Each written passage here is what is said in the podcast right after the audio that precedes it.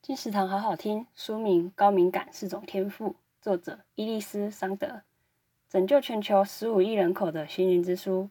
身为高敏感族的他，解开世人对高敏感族的疑惑。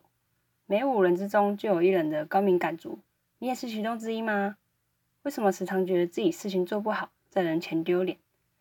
大家都说我太敏感、玻璃心、想太多，这是我的问题吗？